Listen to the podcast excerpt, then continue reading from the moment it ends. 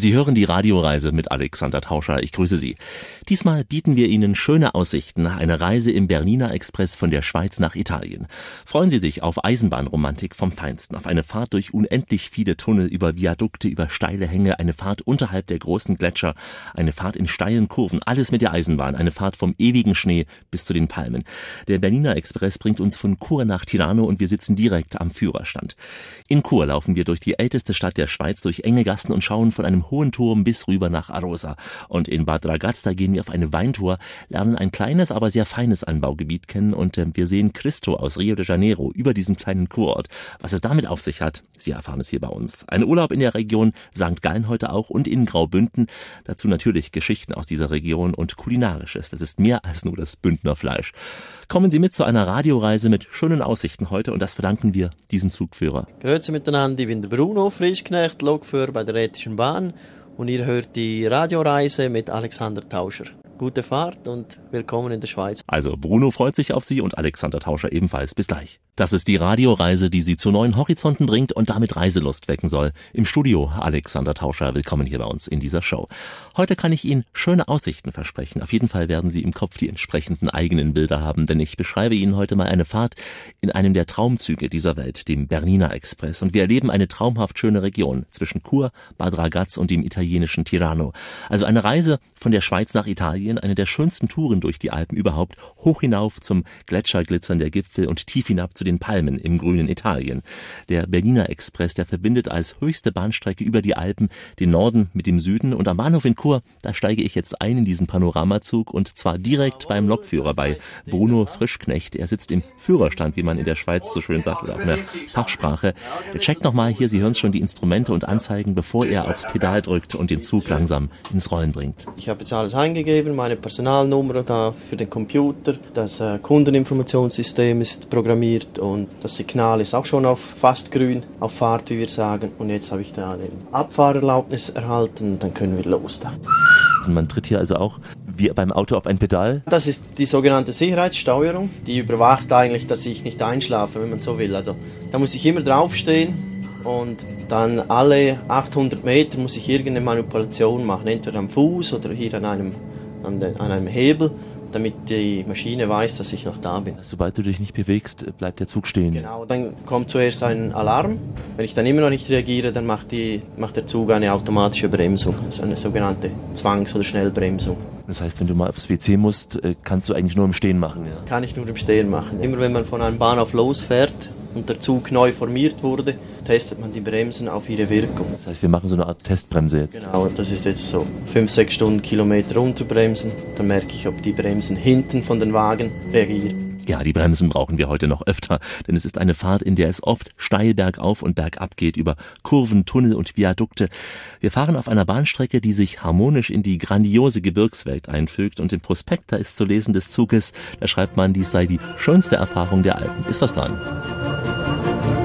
Wir sind jetzt losgefahren in Chur, jetzt äh, haben wir auch schon etwas Tempo aufgenommen. Wie lang wird die Strecke sein jetzt bis Tirano? Von Chur bis Tirano ist eigentlich nicht so weit, das sind ungefähr 160 Kilometer und trotzdem vier Stunden, weil wir sehr, sehr große Höhen überwinden werden. Ja, jetzt am Anfang sind wir schon zügig da mit 90 Stundenkilometer. Das ist also die Höchstgeschwindigkeit heute. Und danach über den Berlin und so, da fahren wir dann nur noch mit so 30, 40 Stundenkilometer. Der erste Teil ist recht zügig und danach wird es dann gemütlicher. Das heißt zur Strecke, wir fahren jetzt zunächst das Tal hier entlang und dann geht es schon über die Pässe. Ja. Jetzt gehen wir zuerst ein Stückchen da nach dem Rheintal bis nach Riechenau-Tamins, dort wo die beiden äh, Rheine zusammenfließen, der Vorder- und der Hinterrhein. Ab da zweigt es dann ab nach links ins äh, das Tal Domlesch, Keinzenberg. Und dann geht es dann das von Thusis weg, geht es dann die, die Albula-Strecke hoch durch das Albula-Tal, ja, über den Albula, also Pass, da gehen wir durch das Tunnel dann. Fast durch den ewigen Schnee heute schon fahren. Ja, auf dem Bernina hat es noch ein bisschen, ist man sicher sehr nahe noch am Schnee. Ja. Den Schnee habe ich wirklich noch am Gleisrand gesehen, nicht nur auf den Bergen und auf den Gletschern.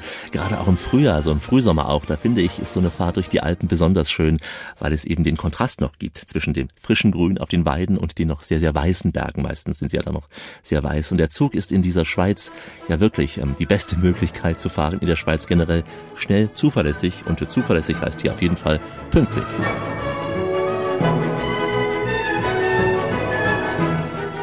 Bin ja wahnsinnig beeindruckt von der Schweizer Eisenbahn. Erstens die Pünktlichkeit, die Schnelligkeit, auch die Geräuschlosigkeit. Ich glaube, bei euch, wenn die Bahn drei Minuten zu spät kommt, ist schon Katastrophe. Ja, Katastrophe nicht gerade, aber das haben wir nicht so gerne, ja. bei uns ist es auch so, wenn wir dann über vier Minuten Abgangsverspätung haben, dann müssen wir dann schon Stellung nehmen als Lokführer, wieso wir jetzt vier Minuten zu spät ja. dran. Also nicht schlimm, es kann dem Vorgesetzten eine E-Mail, meistens hat das ja einen Grund. Am liebsten sind wir schon pünktlich, ja. Weil die Passagiere wirklich gewohnt sind, pünktlich anzukommen, pünktlich loszufahren. Die Schweizer sind auch nicht so geduldig, also wenn man da zu spät ist, haben sie nicht so Freude. Ähm, ist das System hier besser, die Technik? Ja, das, das ist eine schwierige Frage. Das liegt vielleicht an der Mentalität. Schwierig zu sagen. Jeder gibt sein Bestes und irgendwie funktioniert es. Aber genau, also ich glaube, die Technik und besser ist, glaube ich nicht, weil ich, die ganze Zugtechnik, die wir haben, ist ja von Siemens, das ist ja aus Deutschland. Aber von dem her kann es an der Technik nicht liegen. Ja. Also sicher hier bei uns bei der Rätischen Bahn ist die Verkehrsdichte sicher nicht so groß wie Großraum Zürich. Also ist es auch weniger anfällig für Verspätungen. Und hier in der Schweiz spielt auch die Bahn eine viel wichtigere Rolle. Ja, sie, sie muss alle Ecken erreichen. Sie hat eine sehr große Taktung auch. Das ist so. Also bei uns ist ja wirklich das hinterste und letzte Dorf in einem abgelegenen Tal eigentlich mit dem öffentlichen Verkehr erschlossen, mehr oder weniger. Und das ist äh, eigentlich eine eine Aufgabe vom, von der Eidgenossenschaft. Ja. Das war immer schon so, dass man da versucht, wirklich alle Landesteile, egal wie viele Leute da wohnen, gleich zu behandeln. Ne. Das heißt, man rechnet nicht, ob sich jetzt jede Strecke rechnet. Jeder Ort muss erreichbar sein. Ja, ich, man rechnet schon, aber man drückt dann vielleicht ein Auge zu. Unser Lokführer Bruno hat in seinem Führerstand einen Fahrplan. Da ist alles minutengenau festgeschrieben und auf diesen Fahrplan hat Bruno immer ein scharfes Auge, kann genau abschätzen, wenn er mal eine Minute später dran ist, äh, kann er abschätzen, wo und wie er es eventuell ausgleichen kann. Wir fahren jedenfalls gleich pünktlich weiter auf die nächsten Etappen unserer Bahnfahrt. Gleich geht's weiter auf der Schiene durch die Alpen. Grüße Sie ganz herzlich, Bahnromantiker, die kommen heute voll auf ihre Kosten in der Radioreise, denn Alexander Tauscher erfährt mit dem Panoramazug von Chur bis nach Tirano. Ein Zug mit riesigen Glasfenstern und einem gläsernen Dach auch, damit man die Schönheit der Alpen wirklich vollkommen sehen und erleben kann.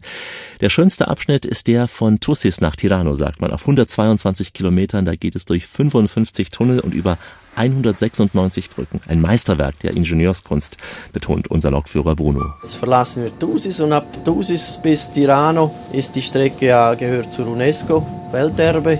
Der erste Teil ist jetzt da die Albula-Linie, die von Tusis bis St. Moritz geht und danach dann St. Moritz, Tirano ist dann die Berniner Linie. Gehören beide zur UNESCO Welterbe. So einmalig ist hier so eine Eisenbahn in die Berge reinzuhauen. Genau, und, und das ist jetzt alles über 100-jährig. Und wenn man sich vorstellt, vor 100 Jahren, wo das gebaut wurde, was man da für technische Hilfsmittel hatte im Vergleich zu heute, dann war das natürlich eine extreme Pionierleistung. Und heute könnte man sowas nicht mehr finanzieren, das würde niemand mehr bezahlen. Und das waren wirklich Visionen da von diesen Leuten damals, dass man gesagt hat, auch wir bauen eine Gebirgsbahn. Wie viele Jahre hat das gedauert, die zu bauen? Die ganze Albula-Linie vermutlich etwa zehn Jahre, nicht einmal. Eigentlich die Verhältnisse dazumals extrem kurze Zeit eigentlich. Übrigens von Chur, das ist ja die älteste Stadt der Schweiz, werden wir später noch besuchen. Da fährt der Zug durch die Region mit den meisten Burgen in Europa. Man kommt sich wirklich bei so einer Fahrt so vor wie bei einer Spielzeugeisenbahn. So rauschen die Bogen an einem vorbei. Die Strecke, ja, die ist wirklich auch fast wie eine Spielzeugeisenbahn, malerisch schön und äh, sie verläuft durch die finstere Schienschlucht und dann über den rund 90 Meter hohen Solis-Viadukt ins wilde Albultal. Wuppertal und äh, von da geht es weiter mit dem Zug über den weltbekannten Landwasserviadukt und äh, hier führt die Strecke mitten in eine wirklich richtig senkrecht stehende Felswand hinein. Also man fährt wirklich mit dem Zug in einen riesigen Felsen hinein, in den dunklen Tunnel. Auf dem ganzen Netz haben wir weit über 100 Tunnels und alle auch 100-jährig und älter und mittlerweile alle sanierungsbedürftig. Riesenkraftakt, da diese Infrastruktur da zu unterhalten und pflegen. Und man sieht im Prinzip, die Tunnel wurden alle früher gebaut, also heute kaum noch in diesem Ausmaß. Also all das, was wir haben, ist hier vor 100 Jahren geschaffen worden, eine Infrastruktur. Also mittlerweile sind alle Strecken 100 Jahre und älter. Die einen sind schon bald 120-jährig und wurden klar immer wieder auch mal saniert, aber mittlerweile ist es so alt, dass man die zum Teil eben Grund überholen oder grundsanieren muss. Ja. Was natürlich sehr aufwendig ist, vor allem wenn man den Bahnbetrieb gleichzeitig aufrechterhalten will. Man kann ja nicht einfach einen Tunnel für mehrere Monate schließen. Immer wieder verschwindet dieser Panoramazug in Tunneln, mal für ein paar Sekunden, mal für eine halbe Minute oder auch mal länger, wie in diesem Moment jetzt hier gleich, als Bruno mit mir in eine wirklich auch sehr lange schwarze Röhre gefahren ist. Und dein Zug fährt durch die Nacht, durch die fremde dunkle Nacht, in ein unbekanntes Land, wer weiß wohin. Jetzt sind wir durch den Ort Preta durch, schon auf 1,6, 1600 Meter und fahren durch einen richtig langen Tunnel. Du hast Licht auch ausgemacht, jetzt bleibt es länger dunkel hier. Jetzt sind wir im Albola-Tunnel im Alten. Der ist sieben Kilometer lang, ist ganz gerade. Eben in der Mitte kann man dann äh, beide Portale sehen, Nord- und Südportal. Das ist schon was Mystisches hier, das Licht so ganz leicht nur in diesem schwarzen Rohr. Ja, das ist, Licht haben wir eigentlich keins, nur die, das Licht der Lok. Das sind einfach da die, die Katzenaugen, da die strahlen. Ja, jetzt heute geht's. Manchmal ist auch ein bisschen Nebel noch im Tunnel, dann wird es dann ganz mystisch, ja. Und über uns sind schon die 3000er jetzt, also wir fahren da unten durch. Genau, die Berge über uns sind alle etwas über 3000. Wo wird es rauskommen werden? Wo wird es sein? Rauskommen wir in Spinas, das ist im Val Bever, das ist das Tal, wo von der Ortschaft Bever wegführt. Ja. Das ist Engadin eigentlich, es gehört zum Engadin. Jetzt sehen wir gerade das, das äh, Südportal und im Rückspiegel sehen wir noch das Nordportal. Die Gesamtlänge ist 7 Kilometer, jetzt sind das noch etwa 3 Kilometer. Ich nie erlebt, also man fährt auf ein weißes Loch zu, was wirklich noch weit weg ist und trotzdem, also es sieht nah aus. Ja, es sieht nah und es, manchmal hat man das Gefühl, es kommt einfach nicht näher. Ja. Ich sehe den Lichtschein am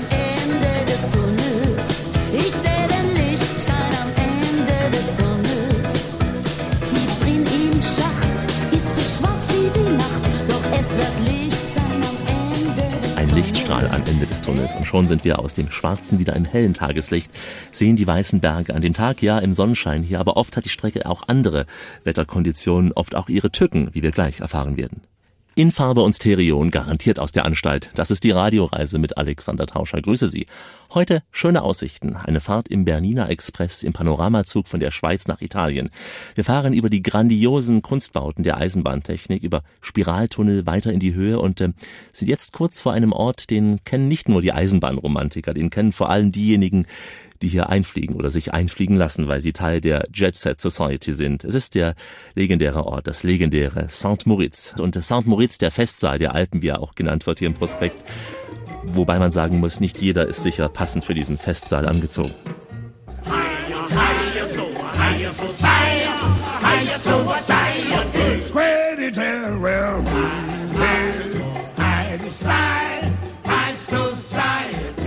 sehen wir schon von Weitem das Berniner Massiv und sehen den Ansatz von St. Moritz schon. St. Moritz ist auch, auch mit der Eisenbahn erschlossen, mit der Rätischen Bahn. Also wenn man Kur St. Moritz fährt, geht man dann hier jetzt gerade weiter. Und wir, weil wir Richtung Bernina, Poschiavo, Tirano gehen, biegen wir jetzt da hier links ab. Fahren eigentlich an St. Moritz vorbei. Wie gefällt dir St. Moritz? Man denkt da wirklich immer automatisch an die Reichen und Schönen, an nur teure Hotels und den Jetset und alles. Ähm, ist das so? Ja, ist schon so. St. Moritz liegt an einem schönen Ort, aber das Dorfbild an und für sich gefällt mir jetzt nicht so wahnsinnig. Es ist halt viele große Hotels, aber es liegt natürlich wunderschön an einem See und in den Bergen eingebettet und von dem lebt das St. Moritz auch. Man sieht ja auch die Hobbyfotografen, die ähm, vom Bahnhof aus uns äh, fotografieren. Hobbyfotografen haben wir auf unserer Strecke sehr viel, die treffen wir häufig an, ja. Sind immer froh, wenn sie neben dem Gleis sind. Ja, immer wieder winkten uns Hobbyfotografen zu, mal von der Brücke, mal von einem Hügel oder auch einer Parkbank oder Mountainbiker, die sich hier die Strecke hochquälen, die unser Zug so ganz bequem hochgefahren ist. Wir hatten auf unserer Tour auch wirklich gutes Fotowetter, Wolken mit Sonne gemischt, die Berge waren weitgehend zu sehen, ein paar sind mal eingehüllt, ist ja klar in dieser Höhe, aber hier oben, ja, hier kann es auch ganz, ganz rau Wenn zugehen. wir extreme Schneefälle haben, vielleicht auch extremer Nassschnee, dann gibt es ein, zwei kritische Orte, wo Lawinen gefährlich sind und dann kommt es vor, dass zwei, drei Tage im Winter vielleicht die Bahnlinie geschlossen wird, wegen Lawinengefahr. Sonst mit dem Schnee kann natürlich immer mal zu Unterbrüchen kommen, wenn halt vor allem eben nasser, schwerer Schnee, dass Bäume umstürzen und auf die Fahrleitung runterfallen und dann haben wir natürlich keinen Strom mehr und dann geht natürlich auch nichts mehr. Ja. Das kommt immer wieder vor. Fahren ja im Prinzip auch durch mehrere Klimazonen, vom Norden in den Süden, durch im Prinzip die ganz hohen Alpen. Also man hat oft auch wechselnde Jahreszeiten hier. Vielleicht so Anfangs Mai, Ende April, da ist schon viel, wenn man diese Strecke fährt. Dann in Chur hat man Frühling, dann kommt man hoch da Richtung Preda, Albola, danach Bernina, da ist noch tiefer Winter und dann geht es wieder runter in den Frühling Richtung äh, Poschiavo. Und in Tirano unten hat man dann je nachdem schon äh, fast sommerliche Temperaturen. Ne? Ich träume mich zu dir nach Süden. Deine Lieblingsreisezeit so als Lokfahrer, wann fährst du am liebsten hier? Ja, Herbst ist sicher sehr schön. Vor allem in Mengadin, wenn die, die Lärchenbäume, die sind dann ganz gelb. Und Herbst haben wir viel schönes, stabiles Wetter und ja, ich würde sagen, der Herbst, September, Oktober, so, das ist so. Dann nicht mehr so warm. Je nachdem bei uns im Führerstand. Dieser hier ist jetzt schön klimatisiert, aber bei den älteren Modellen haben wir keine Klimaanlage. Dann ja, wird es im Sommer dann ziemlich warm, je nachdem. In aller Ruhe meistert Bruno jedes Problem. Einmal hat der Stromabnehmer auf dem Wagen nicht vollständigen Kontakt, dann steigt er gelassen aus, der Bruno behebt den Fehler. Ein anderes Mal braucht die Bremse frische Luft äh, und da sorgt er sich auch darum, dass die Bremse frische Luft bekommt. Und dazwischen schaut auch der Lokführer mit Genuss und Stolz auf die tolle Landschaft, die er jeden Tag hier durchfahren darf.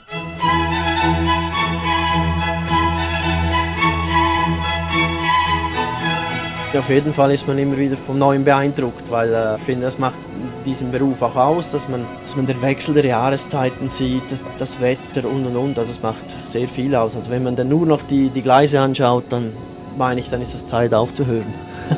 Zumal du auch das Privileg hast, einfach an der schönsten Strecken zu fahren. Richtig, das ist natürlich ein, wirklich ein Privileg, ja.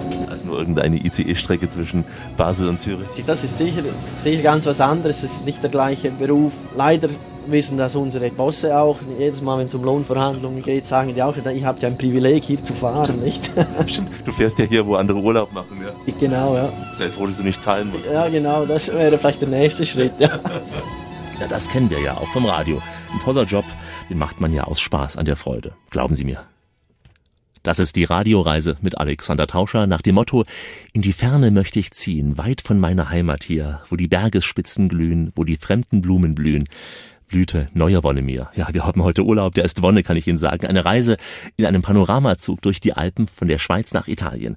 Ein Zug, der die Freiheit der Berge mit der Lebenslust des Südens verbindet. Und Höhepunkt ist im wahrsten Sinne des Wortes wohl der Lago Bianco. Hier wird die grenzenlose Freiheit der Berge spürbar.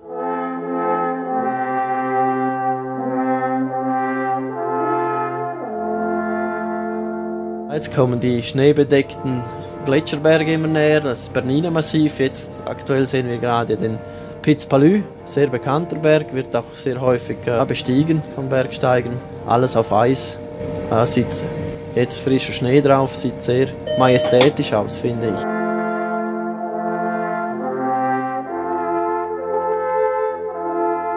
Es ist 3900 irgendwas Meter hoch. Und dann rechts daneben kommt dann der Piz Bernina, der ist dann über 4000. Das ist dann eigentlich der letzte oder der höchste 4000er der Ostalpen. An sich in der Schweiz sind das die 4000er schon nichts Besonderes, aber hier im Osten schon. Wir in Graubünden haben nur ein 4000er und eben das ist der Piz Bernina dann.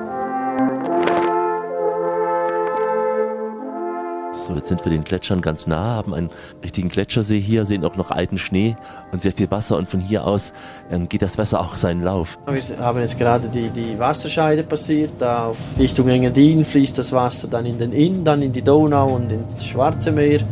Und das vom Lago Bianco, wo wir jetzt da sehen, dieses Wasser geht dann ins Buschlaf hinunter, nach Italien in den Po und dann in die Adria.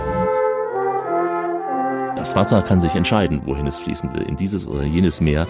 Unser Zug hat nur ein Ziel, er will in den Süden. Ab hier ist auch Sprachgrenze. Ab hier spricht man dann eigentlich Italienisch. Respektive, die haben ein eigenes Dialekt da. Das nennt sich Boschiavin. Das ist so, ja, halb Italienisch, halb Romanisch. Also ich verstehe es nicht.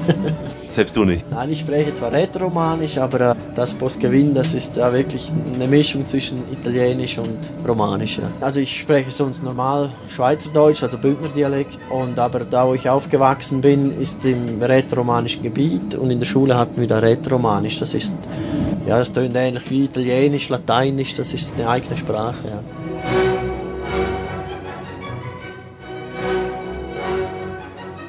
Wir sind von der Alp Grüm jetzt runtergefahren, auch schon in mehreren Serpentinen. Es wird langsam wärmer und grüner draußen. Wir fahren jetzt so in das Italienische hinein. Ah, Jetzt sind wir wieder unten auf, jetzt sind wir circa bei oh, 1500 Meter wieder unten. Bis Poschiavo geht es dann nochmals 500 Höhenmeter hinunter.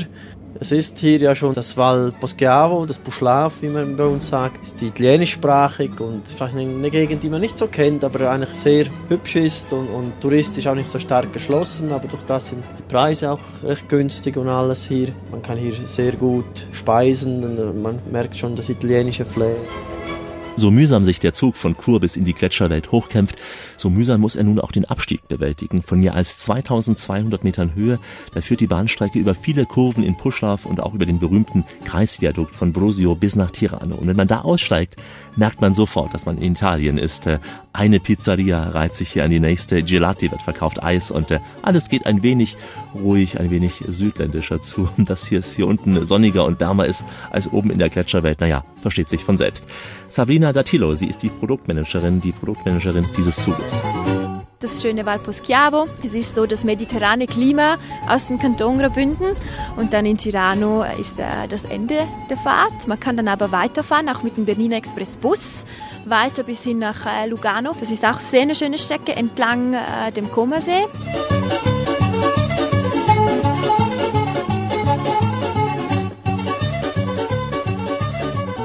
Sehr südländisch, also da haben wir Palmen entlang dem See, ein sehr warmes Klima. Also es ist ein sehr schöner Kontrast. Ne? Man startet eigentlich in Chur, gilt auch als eine der wärmsten Stadt der Schweiz, kommt dann äh, durch das Albulatal bis hin zum höchsten Punkt. Hier oben am Lago Bianco hat es ja noch Schnee und dann unten in Tirano wieder über 20 Grad. Also das ist wirklich ein Erlebnis. Übrigens, viele Schweizer nutzen den Stopp in Tirano für ein günstiges Mittagessen. Im Euroraum ist er viel günstiger als im Schweizer Frankenbereich. Auch für Einkäufe wird's genutzt, dieser Zwischenaufenthalt. Knapp zwei Stunden bleiben, dann kehrt der Zug wieder zurück. Also machen wir eine ganz, ganz kurze Siesta und fahren gleich weiter. Mittendrin statt nur dabei, das ist die Radioreise mit Alexander Tauscher. Grüße Sie ganz herzlich. Heute auf eine Tour von Chur nach Tirano und jetzt mit einer kurzen Siesta in Italien. Ich habe mir eine Kugel Eis gekauft, mich auf eine Bank gesetzt, die Sonne aufs Gesicht scheinen lassen und bin dann so für ein paar Minuten richtig schön eingedöst. Ich mag das ja, so einen gepflegten Mittagsschlaf und äh, das ist auch das Lebensgefühl des Südens, glaube ich. Man muss es ja auch aufnehmen, wenn man schon mal da unten ist, ja. Und auf dem Rückweg, da habe ich mich ins normale Abteil gesetzt und mich von der Frauenstimme durch die Landschaft zurückführen lassen. Ein kurzer Zwischenstopp im sonnigen Italien und jetzt wieder zurück in die Schweizer Berge. Das war der Pfiff. Auf 122 wunderschönen Kilometern von Tirano nach Thusis führt die Strecke über 196 Brücken durch 55 Tunnels und an 20 Gemeinden vorbei. Die alte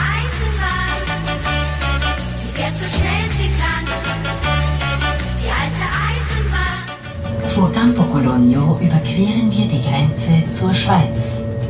Das Grenzdorf mit einem Hochdruckkraftwerk war zur Zeit seiner Entstehung im Jahre 1907 europaweit das größte.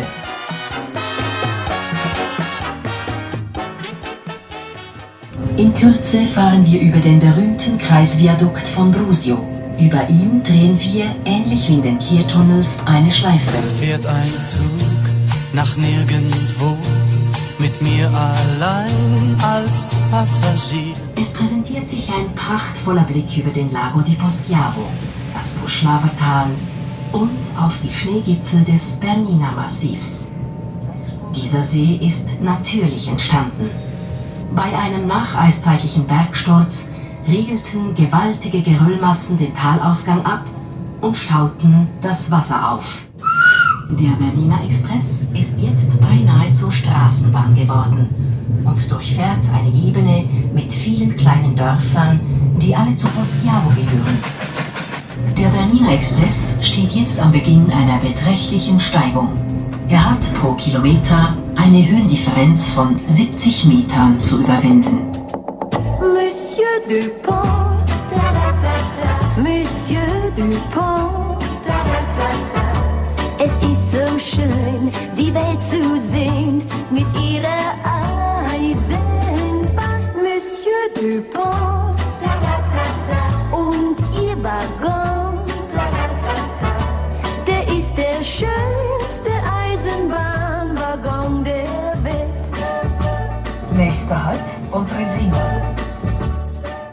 Wir befinden uns im oberen Albula-Tal, Vor uns liegt eine bahntechnisch äußerst vielseitige und interessante Strecke, der Abschnitt Preda-Bergün.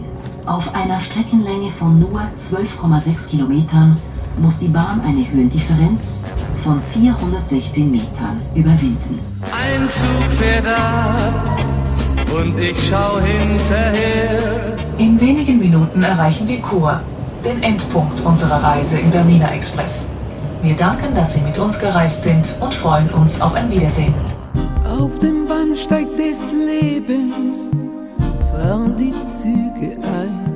Es sind so viele Eindrücke, die an einem solchen Tag auf die Fahrgäste einwirken. Irgendwann kann man vor lauter Bildern gar nichts mehr aufnehmen. Die meisten haben ja ohnehin pausenlos fotografiert. Auch Gail und ihr Mann aus Adelaide in Australien, South Australia. Sie nahmen einen langen Weg vom fünften Kontinent in Kauf, um hier einmal mit der Bahn zu fahren. Spectacular. Yeah, really beautiful. The contrast, the power really of the landscape Spektakulär, wirklich sehr schön. Die Kontraste in der Landschaft, die Kraft der Natur. Diese Schönheit überwältigt mich im Augenblick. Ich würde gern noch mal im Winter kommen, weil wir ja zu Hause keinen Schnee haben. Ich habe die ganze Zeit rausgeschaut, in den Schnee raus und ähm, ja, das war gut, gleich, dass der Schnee hier an der Schiene auch war. I've been looking for snow and it was really good to have some right up close. Und ich fragte Gail, ob diese kleinen Dörfer und Häuser, die hier so eng an der Schiene liegen, ob äh, für sie aus dem großen Australien das so ein wenig wie Spielzeugland aussehen muss. Und die sagte, ja, ja, es sieht so aus, als habe man die Häuser einfach so hingestellt, damit es gut aussieht. Those small villages, it's for you like a playland, so like something because very close to. Yes, it's kind of magical. It's it's almost like like they've been put there just to look beautiful, but they're actually very practical places where people live. Aber sie erkennt schon, dass in den Häusern auch gewohnt werden muss. Der Bernina Express ist äh, einer der schönsten Panoramazüge in den Alpen, ohne Frage. Vielleicht noch bekannter ist sein Bruder, der Glacier Express. Aber einige sagten mir, die schönere Strecke fährt man eigentlich im Bernina Express. Bruno kennt auf jeden Fall beide Strecken. Der erste Teilstück das befährt der Glacier Express auch. Das ist also St. Moritz. Glacier Express fährt ja St. Moritz, Chur, Chur Zermatt. Das ist dann auch die Albula-Linie. Aber äh, ja, sind beide Züge sehr schön. Der Glacier Express hat am Schluss das Matterhorn, was über 4000 Meter hoch ist. Und auf dem Bernina Express sehen wir dann der Piz Bernina. Das ist auch über 4000 Meter hoch. Also sind gleichberechtigt etwa. Es lohnt sich bei einem Urlaub in der Schweiz mit den Zügen zu fahren. Die Schweizer Bundesbahn fährt wirklich minutengenau in fast jeder Ecke des Landes und äh, mit dem Swiss Travel Pass ist das Ganze auch im günstigen Paket zu haben. Ja, nach einem langen Tag im Zug, immerhin dauert hier jede Strecke fast viereinhalb Stunden, bin ich abends in Chur angekommen. Das ist die Hauptstadt des Kantons Graubünden und wir laufen gleich durch Chur, fahren dann weiter nach Bad Ragaz und lassen es uns dort richtig gut gehen, bei Wellness, auch bei gutem Essen. Wir trinken auch guten Wein in Chur und in Bad Ragaz und äh, Sie können sich auf einen der besten Winzer der Schweiz freuen. Grüezi miteinander. Mein Name ist Martin Donat vom Weingut Donat Immerlands. Sie kommen mit uns auf die Radioreise mit dem Alexander Tauscher. Gutes Essen, Wein und Wellness. Das sind doch schöne Aussichten, oder? Wie immer an dieser Stelle auf Weiterhören. Wir entdecken die Welt mit den Ohren und fangen die Eindrücke im Mikrofon ein und wünschen auf diese Weise eine schöne Radioreise. Alexander Tauscher spricht in ihre Lauscher und sagt heute Grüezi miteinander. Wir sind in der Schweiz heute, entdecken jetzt gemeinsam mit Claudia Mueli von Kurtourismus die Hauptstadt des Kantons Graubünden und äh, setzen damit auch dort fort, wo wir eben ja schon im Zug waren, nämlich an den Wasserläufen. Ja, grüezi miteinander, herzlich willkommen in Chur, hier am Bahnhofplatz. Wir haben hier drei verschiedene Brunnen und zwar sehen die eigentlich alle ganz ähnlich aus, aber sie sind unterschiedlich lang. Und sie repräsentieren zum einen die Sprachenvielfalt im Kanton Graubünden, dem größten Kanton der Schweiz. Drei Sprachen, das heißt Deutsch an erster Stelle, Rätoromanisch bereits an zweiter Stelle und Italiano, Italienisch an dritter Stelle.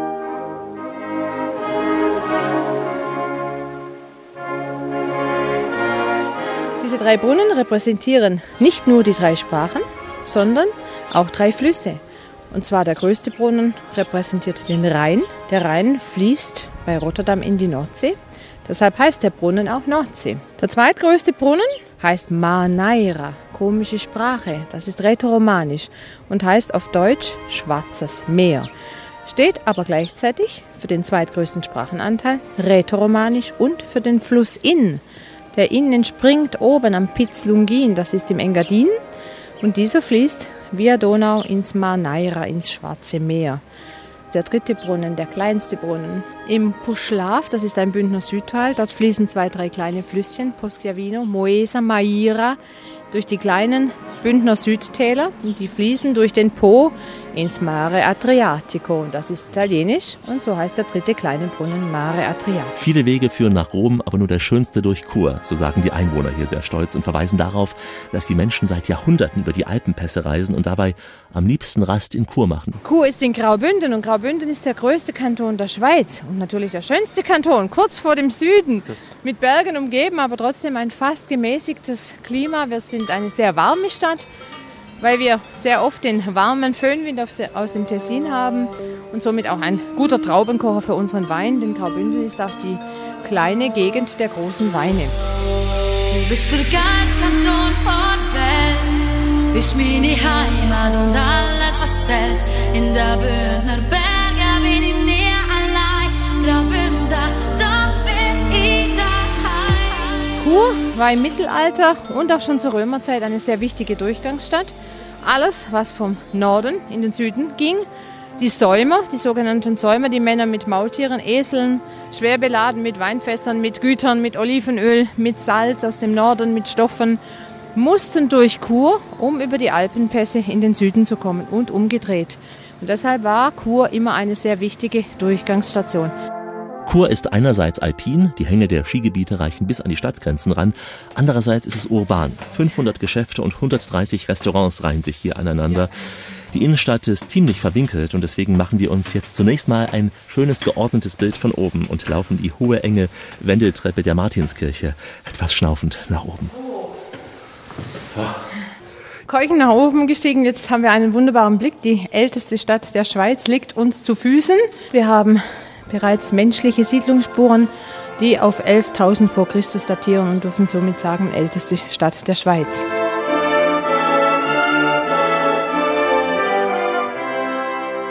Wir sind hier im historischen Teil der Stadt. Wir stehen auf dem Martinsturm. Hören die Glocken jetzt. Und hören jetzt die Glocken, genau. Und der Martinsturm ist jetzt der höchste Turm der Stadt, ein bisschen höher als der Turm der Kathedrale. Das war der ewige Streit zwischen Bischof und Volk und jeder von beiden behauptet, sein Turm sei ein bisschen höher. Ist natürlich heute eher eine kleine Anekdote. Aber hier liegt uns wirklich die Stadt zu Füßen, eine mittelalterliche Stadt, die aber einen schweren Schicksalsschlag hatte. Nämlich im Jahr 1464 ist die Kirche komplett abgebrannt und mit ihr die ganze umliegende Stadt. Das war für die Churer ein herber Schlag ins Gesicht. Aber Sie haben es dann auch als Befreiungsschlag angesehen, denn die Churer waren bis zu diesem Zeitpunkt sehr, sehr abhängig vom Bischof. Der Bischof war der mächtigste Mann der Stadt, er war Reichsfürst und die Churer Bürger litten sehr unter dieser Abhängigkeit, denn der Churer Bischof hat auch bestimmt, was unten in der Stadt passiert ist. So haben die Churer immer neidisch an das kleine Städtchen am Bodensee nach Konstanz geschaut. Dort konnte man damals zwar nicht günstig einkaufen, so wie das heute der Fall ist, aber die Konstanzer hatten bereits Zünfte, also Handwerkerverbände, die sich zusammengeschlossen haben und ihre eigenen Arbeitsangelegenheiten in der Stadt selbst geregelt haben, ohne dass der Bischof ein Mitspracherecht hatte. Tja, und das wollten die Churer Bürger auch. Selbstbewusst waren sie genug. Also haben sie eine Delegation nach Wien geschickt zum Kaiser Friedrich III. und haben ihm ihr Leid geklagt. Und endlich, endlich haben sie es geschafft, auch hier in Chur Zünfte zu bekommen. Wir laufen mal ein paar Schritte zum gegenüberliegenden Fenster im Turm der Martinskirche. Da ist nämlich ein ganz anderes Bild zu sehen. Man sieht Bauernhöfe und dahinter schon die Skigebiete. Sie sehen erst die bäuerlichen Gebiete, das waren für die bischöflichen Lehengebiete, Lehensgebiete, also dort wurde Landwirtschaft gepflegt, das hat alles noch zum Bischof gehört. Und weiter hinten geht es das Schanfig hoch und das Schanfig ist ein Tal und das führt hinauf nach Arosa. Und das ist auch ein sehr bekannter Wintersportort. Neben St. Moritz, Davos, Lenzerheide, Flims, Laax, einer der bekanntesten Skiorte Graubündens. Ein tolles Skigebiet für Familien. Und das Schöne an Arosa ist, man kann dort mit der Rätischen Bahn auch hochfahren. Also es gibt nicht nur Glacier und Bernina Express. Wer es ein bisschen beschaulicher noch haben möchte und vor allem nur eine Stunde im Zug sitzen möchte, fährt mit der Arosa-Bahn.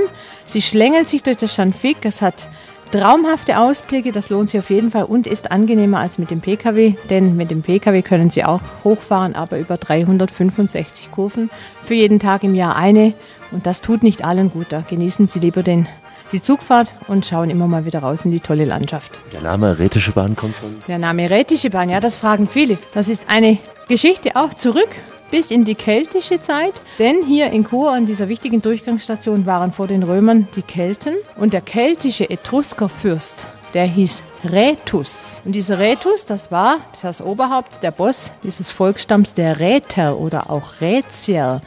Und die Römer haben nach diesem Rätus das Gebiet Rätien benannt. Das hieß damals noch nicht Graubünden.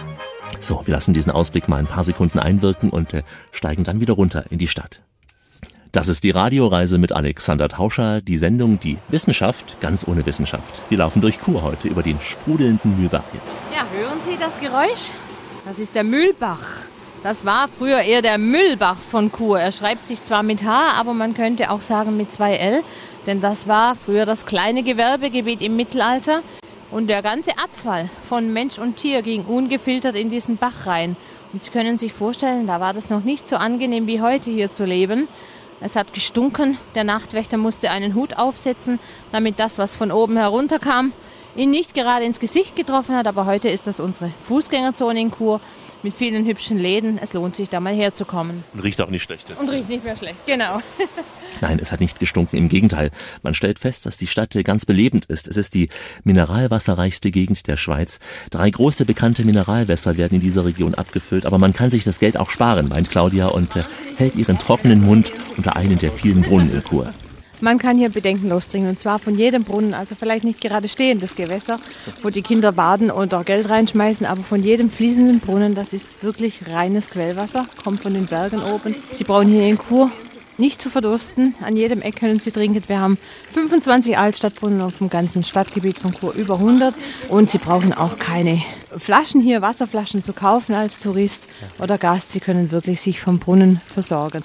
Und wenn Sie eben Kohlensäure wollen, dann ist das hier keine Kohlensäure, sondern dann müssen Sie im Restaurant Wasser mit Blötterli bestellen. Blötterli, wenn es sprudeln soll. Aber wenn Sie das volle Schweizer Lebensgefühl haben wollen, dann treffen Sie sich zum Apero im Biergarten. In der Schweiz, und das ist auch in Graubünden ganz wichtig, gibt es was, ohne das die Schweizer nicht leben können. Und das ist der sogenannte Apero. Das ist nicht der Aperol, den Sie vielleicht kennen, sondern ohne L Apero. Und das ist in der Schweiz eine Institution. Nicht nur in Graubünden, das heißt, man trifft sich hier nach dem Feierabend auf ein Gläschen oder auch zwei oder drei oder vier oder fünf. Meistens gibt es dazu auch noch was zu essen. Und das sind so die typischen Feste, wo man sagt, man geht so um fünf mal hin und möchte eigentlich um sieben wieder zu Hause sein, aber meistens kommt man morgens um vier nach Hause, weil die Aperos immer so die spontanen, lustigen Zusammentreffen sind, wo man die Woche Revue passieren lässt und nach dem ein oder anderen Bierchen oder Glas Wein oder in Kur gibt es auch noch spezielle Weine oder einen speziellen Likör. Er heißt Röteli wie rot ein Kirschlikör, von dem manche nie genug kriegen können. Sie ist meine Swiss Lady und ich ein Mann aus den Bergen. Und wer sie einmal gehört hat, der kann mich sicher verstehen. Ja, sie ist meine Swiss Lady. Und äh, nach dem Apero bleiben manche auch ganz gern noch im Restaurant. Claudia führte mich in eines, wie sie sagt, der beliebtesten in Chur, das Restaurant im Romantikhotel Stern. Recht rustikal, aber trotzdem sehr gediegen. Adrian Müller ist der Besitzer. Ja, grüezi miteinander. Das Haus wurde gebaut 1677. Wir sind also seit vielen äh, hundert Jahren im Geschäft als Hotel. Wir legen Wert, dass wir doch das Historische erhalten, die historische Substanz einerseits vom Gebäude und andererseits auch die Kulinarik und unsere Gerichte, dass wir die alten Rezepte pflegen, vielleicht neu interpretieren auch, damit sie bekömmlich sind. Aber das liegt uns doch am Herzen, die regionale und alte Küche auch auf der Karte anzubieten. Es gibt zum Beispiel das berühmte Gericht Maluns. Man sagt dem eigentlich so ein arme Leute Mahlzeit. Äh, Die Grundsubstanten sind Kartoffel, Mehl, Apfelmus und Käse.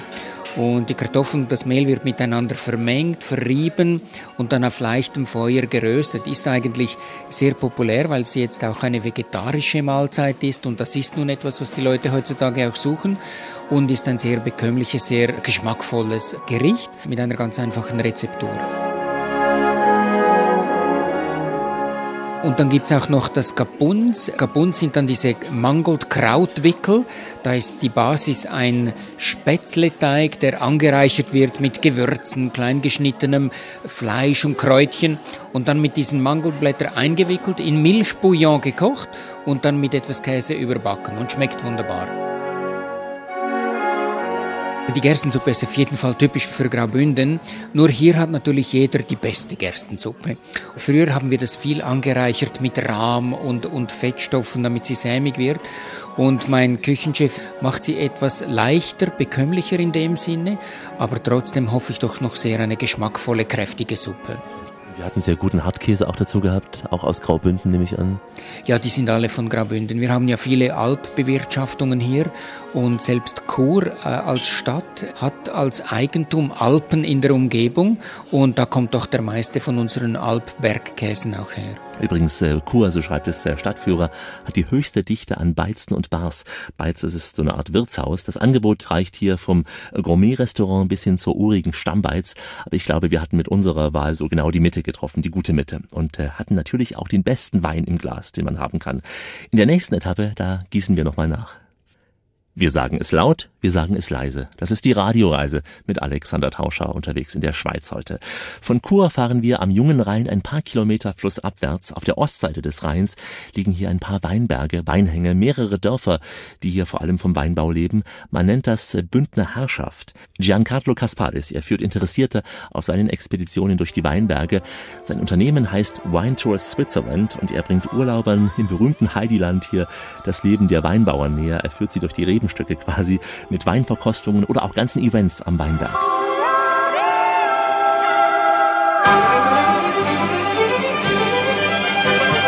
Heidi, Heidi, deine Welt sind die Berge. Ja, grüezi miteinander. Herzlich willkommen hier in der Weinregion Bündner Herrschaft. Wir sind hier eigentlich am noch sehr jungen Rhein in der Schweiz, in der Kanton Graubünden. Wir haben hier eine sehr lange Weinbautradition an bester Lage, verwöhnt von steilen Hängen und einem traubentrocknenden äh, Südwind, den nennen wir liebevoll Föhn.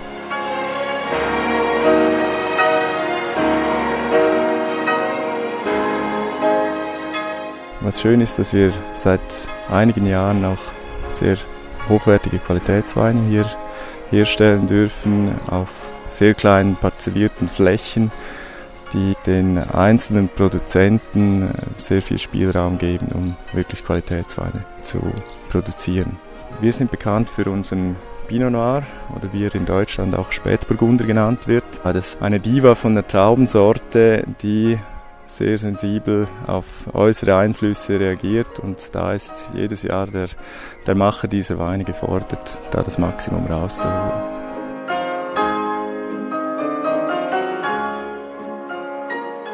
In Deutschland ist Schweizer Wein nicht sehr bekannt. Wahrscheinlich wird nicht sehr viel exportiert, weil es doch von der Menge nicht so viel ist. Äh, wir sind eigentlich Schweizer und trinken unsere Weine sehr gerne selbst. Es sind gerade mal zwei Prozent, die den Weg aus der Schweiz finden und der Rest, den konsumieren wir selbst. Preise auch entsprechend, weil da viel Schweizer Handwerk dahinter steht. Und die Schweiz gut zahlt.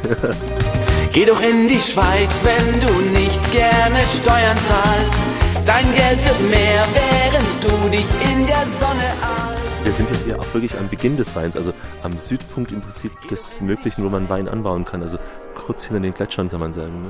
Wir sind hier wirklich am Anfang dieser ganzen Story und es würde mich natürlich auch freuen, wenn Leute, die weiter unten am Rhein, auch in Deutschland, diese Region und diese fast Quellregion des Rheins äh, wahrnehmen würden, obwohl man den Wein in Deutschland fast nicht erhält die Geschichten dazu sind nicht weniger gut. Schon an der Quellregion des Rheins beginnt der Weinbau. Ja, klein aber fein. Dementsprechend natürlich oft auch der Preis, aber es ist eben heute fein. Heutzutage vor 30 Jahren etwa hatte der Wein hier noch eine ganz andere Qualität. Überhaupt nicht diese wie heute. Es waren im Gegensatz zum Burgund beim Pinot Noir zum Beispiel eher dünne Weine. Da wurde man beinahe kriminalisiert, wenn man etwas Neues ausprobieren wollte.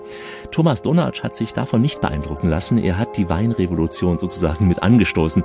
Berichtet heute stolz sein Sohn Martin. Unser Weingut ist so ein klassischer Familienbetrieb, wie es eben sehr viele hier gibt. Wir äh, haben selber etwa viereinhalb Hektar, kaufen noch von anderthalb Hektar Trauben zu, also kälten rund sechs Hektar ein.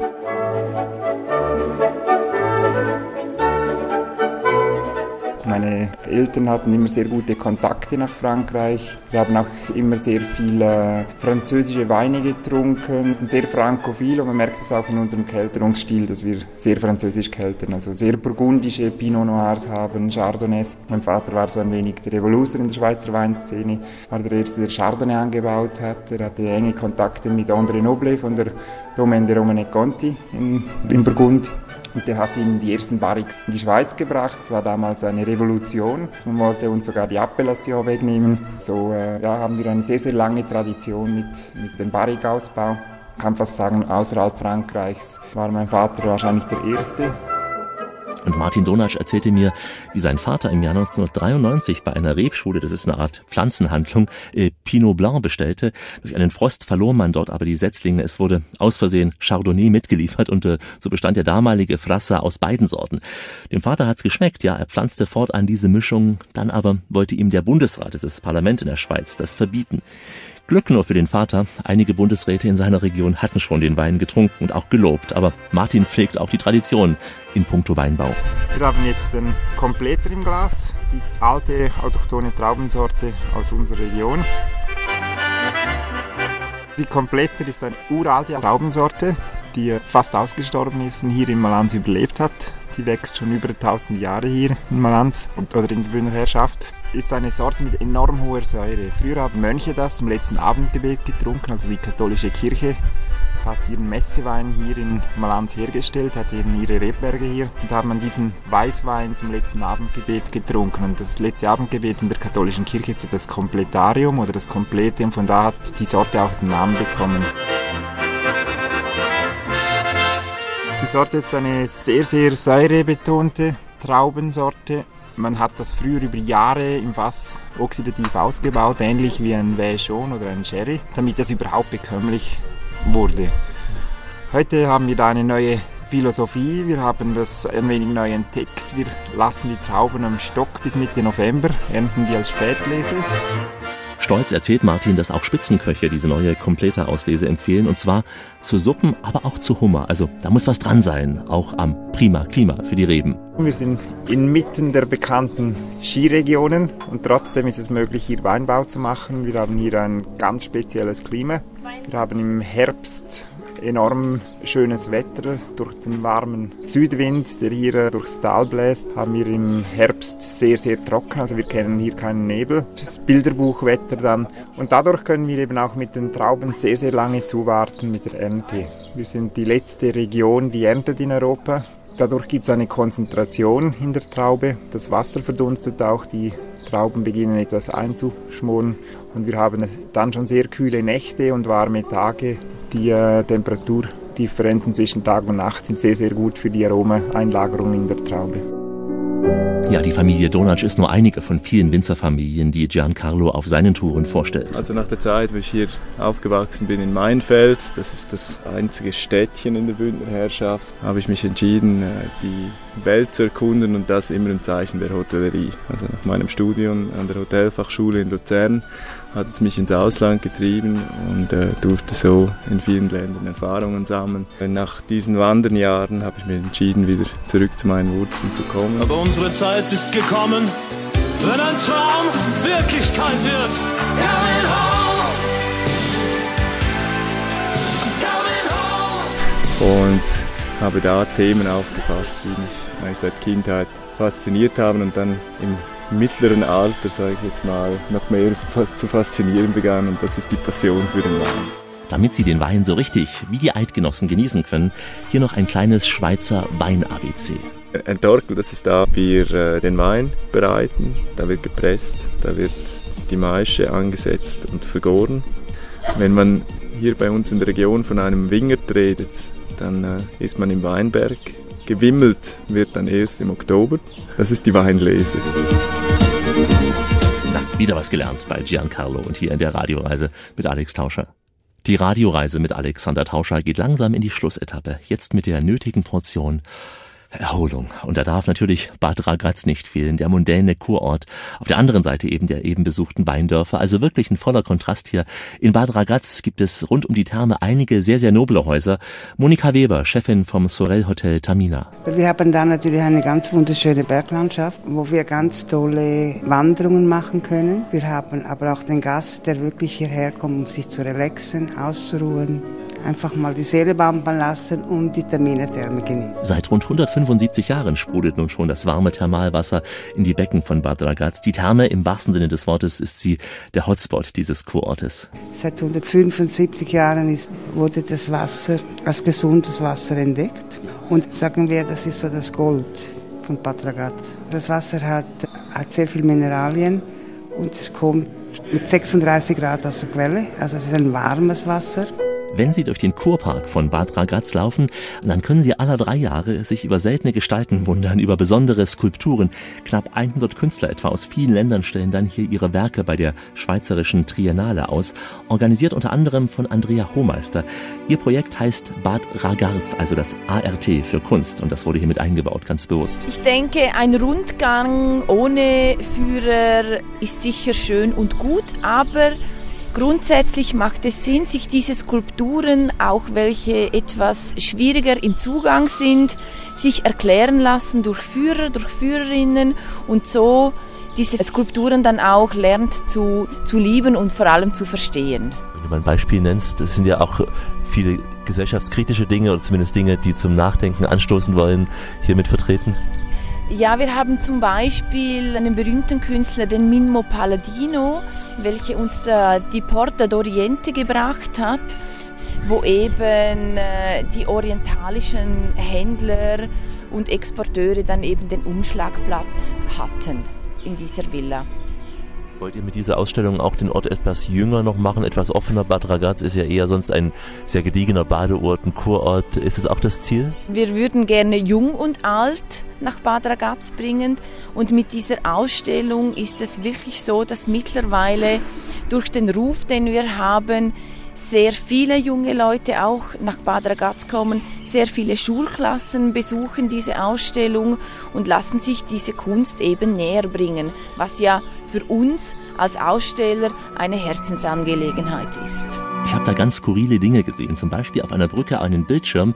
Da läuft ein Mann oder auch eine Frau ins Bild, trinkt einen Schluck Wasser, spuckt es aus und das Wasser kommt dann noch als kleine Fontäne aus dem Kasten raus. Ist auch moderne Kunst. Und dann wurde ich noch richtig überrascht, als wir aus dem Park rausliefen, traute ich meinen Augen nicht. Hey, nein, wirklich, es war so. Eine große Christo-Statue, wie in Rio de Janeiro, über einem Berg.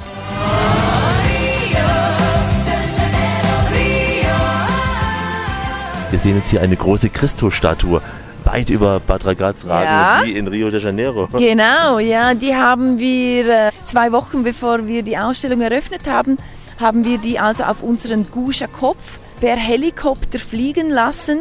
Und das war eine super Promotion für unsere Bad Ragaz, weil dieser Christo auf dem Gusha-Kopf landete sogar in der Zeitung in Brasilien. Wer hat ihn gemacht?